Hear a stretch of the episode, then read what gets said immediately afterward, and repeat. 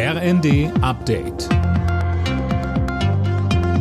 Stündlich neu. Auf den Punkt informiert.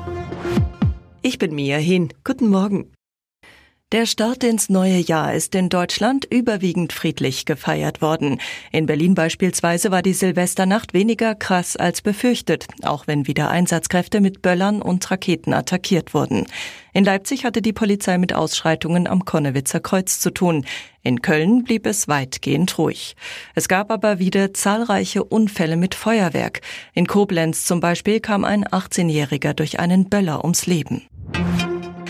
Neues Jahr, neue Spielregeln. In vielen Bereichen sind mit dem Jahreswechsel neue Gesetze in Kraft getreten. Anne Brauer fasst einige davon zusammen. Einiges dürfte teurer werden im neuen Jahr, zum Beispiel das Essen im Restaurant, weil da wieder 19 Prozent Mehrwertsteuer fällig werden. Oder Sprit und Heizöl, denn die CO2-Abgabe steigt. Auf der anderen Seite haben viele aber auch mehr in der Tasche.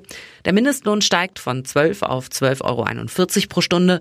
Auch beim Bürgergeld gibt es ein ordentliches Plus und der Grundfreibetrag, also das steuerfreie Einkommen, wird angehoben, genauso wie der Kinderfreibetrag. Die Hochwasserlage in Niedersachsen bleibt angespannt. In Oldenburg beispielsweise droht ein durchgeweichter Deich zu brechen. Etwa 600 Anwohner wurden aufgefordert, sich darauf einzustellen, das Gebiet zu verlassen. Heute will sich Bundesinnenministerin Faeser vor Ort über die aktuelle Lage informieren. Gestern war bereits Kanzler Scholz nach Niedersachsen gekommen.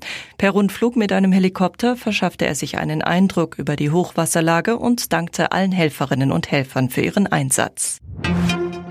Belgien übernimmt ab heute die EU-Ratspräsidentschaft. Für die nächsten sechs Monate wird das Land unter anderem die Gipfeltreffen der EU-Staats- und Regierungschefs leiten. Das Motto der bereits 13. belgischen EU-Ratspräsidentschaft lautet Schützen, Stärken, Vorbeugen.